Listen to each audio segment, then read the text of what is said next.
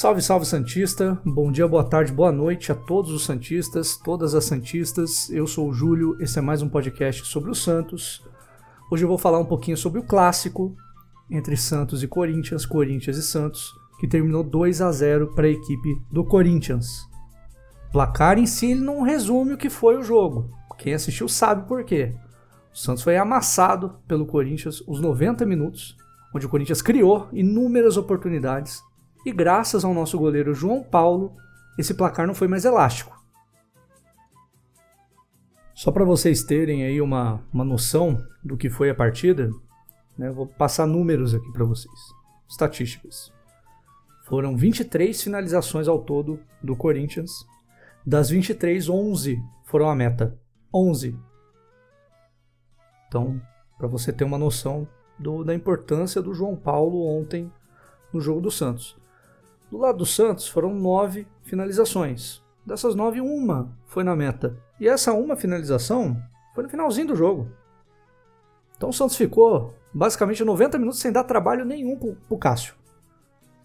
Faltou o Cássio tomar um café na trave ali, pegar um cafezinho, tomar, ficar tranquilo. Bater um, um papo com o Gandula. Poderia ter feito, porque o Santos não deu, não ofereceu risco nenhum ao Cássio. Nos momentos que o Santos chegava, não tinha apoio, o time não sabia o que fazer com a bola, era cruzamento olhando para a bola, né? Aquele cruzamento que você nem olha para área. Né? O cara vai lá, pega a bola, vai até a linha de fundo, olhando para a bola, olha para o marcador, né? Vou cruzar. Você nem olha para a área, bicho. O cara nem olha para a área. Entendeu? Você não tem ninguém. Muitas das vezes não tem ninguém. No momento que eles olhavam, não tinha ninguém. O que que fazia? O que o Santos sempre faz e o que me irrita demais. Pega a bola e volta. E volta. E recua e fica tocando passe até perder a bola, entregar a bola para o adversário, que vai gerar mais uma oportunidade, uma, mais uma chance de gol contra o Santos. E foi o jogo inteiro assim, tá? Foi o Santos montando um batalhão de choque na defesa, só que sem efetividade de um batalhão de choque, porque a bola passava toda hora da defesa. Né? E era muito fácil, era batata a, o ataque do Corinthians invadia a área do Santos. Não tinha combatividade nenhuma, tá? Quem me conhece sabe. Eu não me importo do time perder um clássico jogando fora de casa. Eu não sou daqueles torcedores iludidos que é assim, ah, tem que ganhar, clássico tem que ganhar. Se o Santos estivesse brigando por algo a mais, estivesse lá brigando por Libertadores também, tal como Corinthians, tal, estivesse lá em cima, talvez sim, talvez eu ia estar, tá, pô, contando com um empate, com uma vitória do Santos aí, mas a derrota era total compreensível. Né? No episódio anterior, quem ouviu sabe que eu palpitei vitória do Corinthians. Palpitei vitória por 2 a 1 do Corinthians. Porque eu sei que o Corinthians é superior. O Corinthians tem muito mais jogador bom ali, cara. Entendeu? O Corinthians tem Roger Guedes. O Corinthians tem o William, tava no banco, né? Mas entrou durante a partida. Tem o Gabriel Pereira, que é bom jogador. Tem o Renato Augusto, que é um monstro. Tem o Fagner. A gente sabe que o Corinthians é superior, cara. Corinthians tá brigando lá em cima. O que me pega de jeito, cara, o que me pega de jeito de verdade, é o time entrar sem postura. É o time entrar apático em campo. E foi isso que o Santos fez ontem. O Santos entrou ciente de que ia perder. Então não fez nada. Só se retrancou. O Santos foi covarde. Virou um rachão mas não digo nem nível de rachão, virou um paredão. A bola ia para defesa do Santos, o Santos cortava. Ou o João Paulo pegava. E virou um paredão. Era Corinthians chutando bola em cima do Santos, era finalização em cima de finalização, o Santos saindo errado toda hora, bola nas costas dos defensores, os caras do Corinthians passando livre. Gabriel Pereira e Roger Guedes, cara, faltou estender um tapete vermelho para eles. Vários momentos ali. Kaique e o, e o Boza. E o Luiz Felipe parecia uma topeira no segundo tempo. Fez um primeiro tempo até razoável, mas no segundo tempo ele parecia um boneco de posto marcando o jogo. Primeiro gol mesmo. Que, que, que combatividade é aquela? O Jô domina a bola com as costas, gira com toda a tranquilidade do mundo pra cima do cara. Parecia que estava jogando FIFA no Easy ali, sabe? Parecia que estava jogando FIFA, o Winning Eleven no Easy. Com toda a tranquilidade do mundo. Demérito do Corinthians no primeiro tempo não ter feito gol por conta da das finalizações que não entraram mesmo, cara. Porque o Corinthians, muita bola ali que, se tivesse um pouco mais de qualidade na finalização, já era pra estar uns 2 a 0 3 a 0 no primeiro tempo o Corinthians. né? Teve muito chute que foi no meio do gol. O João Paulo pegou com tranquilidade. Tá? Não tem muito o que falar sobre o jogo. Foi um atropelo do Corinthians. O Corinthians passou por cima do Santos, tal como o Palmeiras passou por cima do Santos na Vila Belmiro. E é isso. Ninguém respeita mais o Santos. Ninguém respeita mais a gente, tá? Então a gente já entra sabendo que vai perder. O torcedor respira aliviado quando sabe que vai pegar o Santos. Basicamente é isso. E até na Vila Belmiro, hein? Se for clássico, ah, vamos pegar o Santos. Vá, mas é o Santos. Ah, vai ser na Vila. Ah, mas é o Santos. Ninguém respeita mais, cara. Isso aí me deixa indignado. De verdade. É um time apático, é um time morto. É um time que não tem postura. É um treinador que não tem postura, cara. Eu tiro o chapéu pro Carilli pelas melhorias que ele fez na bola aérea, né, no setor defensivo, especialmente na bola aérea. O Santos tem tomado menos gols de cabeça. Isso é perceptível. Porém, a receita para ganhar do Santos é, é simples. É marcar a saída de bola. Pressiona. Bota três atacantes, dois meias ali pressionando a saída de bola do Santos. É batata. O Santos entrega a bola facinho, facinho. A Chapecoense conseguiu isso com o Santos. A Chapecoense, rebaixada, 15 pontos, uma vitória só no campeonato. A Chapecoense conseguiu isso. Marcou a saída do Santos e criou várias oportunidades. A diferença é que a gente ganhou por 2 a 0 porque é a Chapecoense. E porque teve um pênalti que, ó, vou, eu tenho minhas dúvidas se foi pênalti, realmente. Que deu uma destabilizada no time da Chapecoense, mas mesmo assim a Chapecoense amassou o Santos. Foi superior ao Santos. Não é à toa que o melhor em campo foi o João Paulo. Então, assim, a todo Santista fica essa reflexão. Eu acho que, eu não sei se é o sentimento de todos os Santistas, mas eu prefiro ver meu time perdendo e jogando para cima, jogando até o último minuto, com raça, com determinação, brigando, fazendo jus essa camisa, do que ganhar por 1 a 0 de um time que já está rebaixado, onde o goleiro é o melhor em campo. Eu penso assim. Falta entrega nesse time. Falta entrega. São todos, Júlio? Não, claro que não. João Paulo é um dos caras que eu isento totalmente. Não teve culpa nenhum dos dois gols. Foi o melhor jogador do Santos. Evitou que fosse uma tragédia, uma goleada. Felipe Jonathan também fez uma partida razoável, foi para cima, buscou, cobrou dos jogadores, postura. Mas não dá. O time, a, a apatia do time toma conta. Entendeu? É uma maioria de jogadores ali que estão apáticos, completamente abatidos, tá? Então não tem muito o que falar, tá? vou falar sobre a escalação do, do Carilho aqui, para ir para outro tópico aqui. Escalação do Carilho, ó. Entrou de novo com três zagueiros, tudo bem, clássico, tem que entrar com três zagueiros mesmo. Entrou com o Danilo Boza, Luiz Felipe e o Kaique. Aí vem o primeiro problema, que é o meio-campo.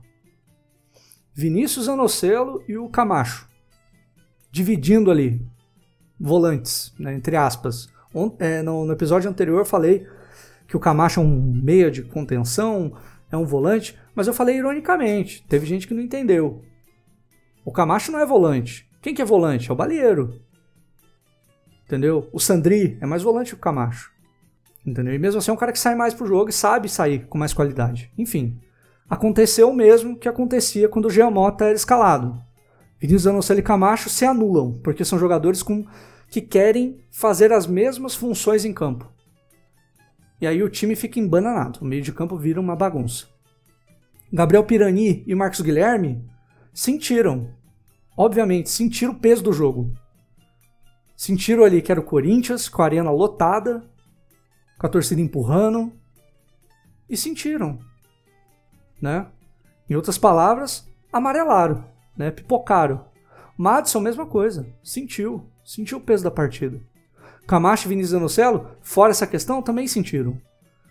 O time tremeu na base, cara. O time entrou com o perdedor, tá? E o mesmo eu aplico pro setor defensivo. Danilo Boza e Kaique, péssimas atuações. Luiz Felipe, primeiro tempo razoável. Ele conseguiu cortar algumas bolas, afastar alguns perigos. Mas nos dois gols do Corinthians ele falhou. Posicionamento péssimo. O zagueiro central tem que saber organizar a zaga. E quando a bola está correndo no meio da área, é, a responsa é dele de cortar. E nos dois gols, especialmente o segundo, os jogadores do Corinthians tabelaram na área. Parecia a Alemanha contra o Brasil no 7 a 1 Os caras tabelavam na área do Santos para escolher quem ia bater na bola. E foi igualzinho contra o Palmeiras. Entendeu? É complicado. Complicado. A gente foi massacrado e atropelado pelo Corinthians. E não tem como passar pano para ninguém a não ser o João Paulo e o Felipe Jonathan nessa partida. O resto do time não jogou nada. Então, assim, da minha opinião, minha opinião, tá? Camacho não era para começar jogando, era para começar do jeito que estava dando certo. Vinícius Anocelo, é, Gabriel Pirani e o Felipe Jonathan no meio-campo, né? Especificamente, né? O Zanocelo e o Felipe Jonathan um pouco mais recuados. Pirani avançado, fazendo a armação. E no ataque, Diego Tardelli e Lucas Braga. Marcos Guilherme, põe no banco. Minha opinião, tá? Aí eu tô avaliando questão técnica. Acho que o Lucas Braga é um cara que entrega mais do que o Marcos Guilherme. Marcos Guilherme é muito de momento. Tem um jogo bom ali, um jogo bom a colar, mas nunca é consistente. E, né, falando. Não vou nem avaliar os jogadores, tá? A atuação foi péssima de quase todo mundo, tá? Exceto do João Paulo e Felipe Jonta. Mas destacar as entradas na partida, né? Ele vai e coloca o Raniel. Faço a pergunta para você, torcedor. Onde está o Marcos Leonardo? Foi super bem na seleção de base, foi eleito o melhor jogador, se não me engano, lá, melhor atacante, goleador da, do campeonato que ele jogou lá pela seleção. Cadê o Marcos Leonardo? Ele foi e botou o Raniel, que todo mundo sabe que é um cone, que não sabe, já, que não é jogador pro Santos. Botou o Sanches, que tá sem ritmo, que não tá jogando nada faz muito tempo. Depois colocou aí os jogadores que de fato deveriam entrar mesmo, que é o Ângelo e o Lucas Braga. Mas mexeu de forma tardia no time, né? Mexeu de forma tardia no time, mexeu mal, tirou o Pirani. Tudo bem que ele não estava bem no jogo, mas pô, podia ter tirado ali, ter mudado o meio de campo, tirado o Camacho, voltado à formação, né, que estava dando certo, que deu certo contra o Fluminense, que deu certo contra o contra o Bragantino. Não, né, tirou o Pirani, é, tirou o Camacho, tirou o Zanocelo, tirou o Madison para promover essas alterações que não surtiram efeito nenhum, não mudou em absolutamente nada, até porque o Raniel todo mundo sabe que não, não, não mexe em nada no jogo. Deixou o Tardelli 90 minutos jogando, né? Tardelli que foi muito mal na partida também. E botou um Raniel ali que, porra, não ia resolver em nada, cara. Não ia resolver em nada. Então aí fica a pergunta, Marcos Leonardo tá onde? Sabe? Não pode jogar ainda? Não sei. Pode ser desinformação da minha parte. Se precisava de um volante, por que, que não começou com o Balieiro? Colocava um cara mais de contenção, que tem mais propriedade para jogar de volante. Metia o Zanocelo junto com ele ali, um cara que fica mais para trás, o Zanocelo avançando. Ao invés de colocar dois caras que querem jogar da mesma forma, entregando bola. Entregando errado, né? Porque errou, errou tudo. Né? O Camacho e o Zanocelo erraram muito. Pirani, então, nem se fala. Né? Perdido, tropeçava na bola. Tardelli também tropeçava na bola. Tomadas de decisão, né? Tipo, não sabia escolher passe, não sabia escolher a jogada, que é o que se exige de um meio ofensivo, né, de um meio atacante, e de um atacante que recua, no caso do Tardelli também isso, de um cara que volte e seja inteligente para criar jogadas, para criar as situações de gol. Será que isso é por conta da ausência do Marinho? A gente vai ficar dependente de um jogador só? Não faz sentido. Eu sei que o Santos é horrível. O Santos jogou ontem como um time rebaixado. O Santos é um time com perfil de rebaixado. É um time, é um elenco terrível. A gente tem um elenco horroroso. É um elenco horrível. Você olha pro banco, não tem opção. Eu, eu, nesse ponto até entendo o Carilli. Ah, a defesa tá mal, vai colocar o quê? Vai colocar quem no lugar? Wagner Palha? Vai botar Moraes? É, o Lacava, que é moleque? O Robson? Não, não tem opção. O Santos, assim, quem é torcedor mais velho do Santos, talvez lembre aí do time de 96, que era sofrido, né? O Santos teve muitas baixas, perdeu muitos jogadores importantes naquela época, que brigou para não cair também. Lembra do Santos de 2000 ali, que era um time no papel muito forte, mas que não ganhava de ninguém, tomava surra em clássico também direto e passou apurado na João Avelange. Né, que é um Santos que tinha Dodô, tinha Aristizábal, né, teve Edmundo, Carlos Germano, né, era um time de é, teve investidor envolvido, teve um monte de coisa, tinha o Rincon jogando lá também. Foi um time horrível também, que não, não rendeu nada. Lembra do Santos de 2008, né? Que o Santos teve intervalo aí do Robinho e Diego, né? Teve, teve momentos muito bons ali. Aí em 2008 voltamos ali para Pindaíba, né? Corremos risco de, de cair de novo. Aí teve Kleber Pereira metendo 40 gols na temporada salvando a gente. Mas um time horroroso, banco de reservas terrível. Você olhava pro banco, não tinha ninguém, não tinha opção nenhuma. E a gente voltou a, a, a vivenciar isso. Tudo bem, todo time tende a passar por isso. O Corinthians passou por isso em 2007, quando caiu. Né? O São Paulo está passando por isso também. Já passou também um tempo atrás. Palmeiras, obviamente, principalmente o Palmeiras, né, que já caiu duas vezes aí, passou por isso também. A gente sabe que isso é, é natural do futebol, principalmente um, um, futebol que perde muito dos seus jogadores de forma precoce né, e não consegue montar um time competitivo. Né? Claro que existem as exceções à regra, que é o Flamengo, né, que tem sido Palmeiras, mas porque eles têm grandes investidores e pessoas injetando dinheiro ali. Uma hora essa fonte pode secar e aí, meu filho, aí acabou. Vai voltar a Pindaíba. Não tem um time brasileiro que não fique na Pindaíba em dado momento. Então, eu entendo isso aí. Eu entendo que o momento do Santos é um momento de reconstrução, que o Rueda tem esse compromisso de reconstruir, não pode fazer contratação é, é, astronômica, não pode fazer contratação pesada, porque o time é limitado. O, aliás, o time não, desculpa, o orçamento é limitado. O time, não, o time tem que se preocupar em pagar as contas, acima de tudo, antes de se preocupar com isso. E a gente tem que encarar essa realidade, tá? Então eu, como Santista, eu não vou falar que o rebaixamento seria péssimo, seria uma tragédia. É claro, vai ser o primeiro rebaixamento da história do Santos. Mas um time que já joga como rebaixado, eu fico com medo de, sab de saber o que, que vai ser desse Santos caso ele se salve do rebaixamento. Será que vai aprender alguma coisa? Será que a gente vai aprender de fato alguma coisa com essa campanha, com esse time? Será que vai rolar algum aprendizado? Será que esse time vai pro Paulista com outra postura? Eu não sei. Entendeu? Porque aí pode muito bem falar, ah, time guerreiro, lutou até o final contra o rebaixamento, se salvou. No caso do Santos não é isso. A gente vai se salvar, mas inclusive caso a gente se salve, a gente vai se salvar muito por conta dos demais, muito por conta dos, das combinações de resultado e do que os nossos rivais ali, porque o nosso rival hoje não é o Corinthians, amigo. O nosso rival é o esporte. O nosso rival é o América Mineiro, é o Bahia, é o Atlético Goianiense. Esses são os nossos rivais do momento. O São Paulo. É muito por conta do que os rivais vão aprontar durante o campeonato.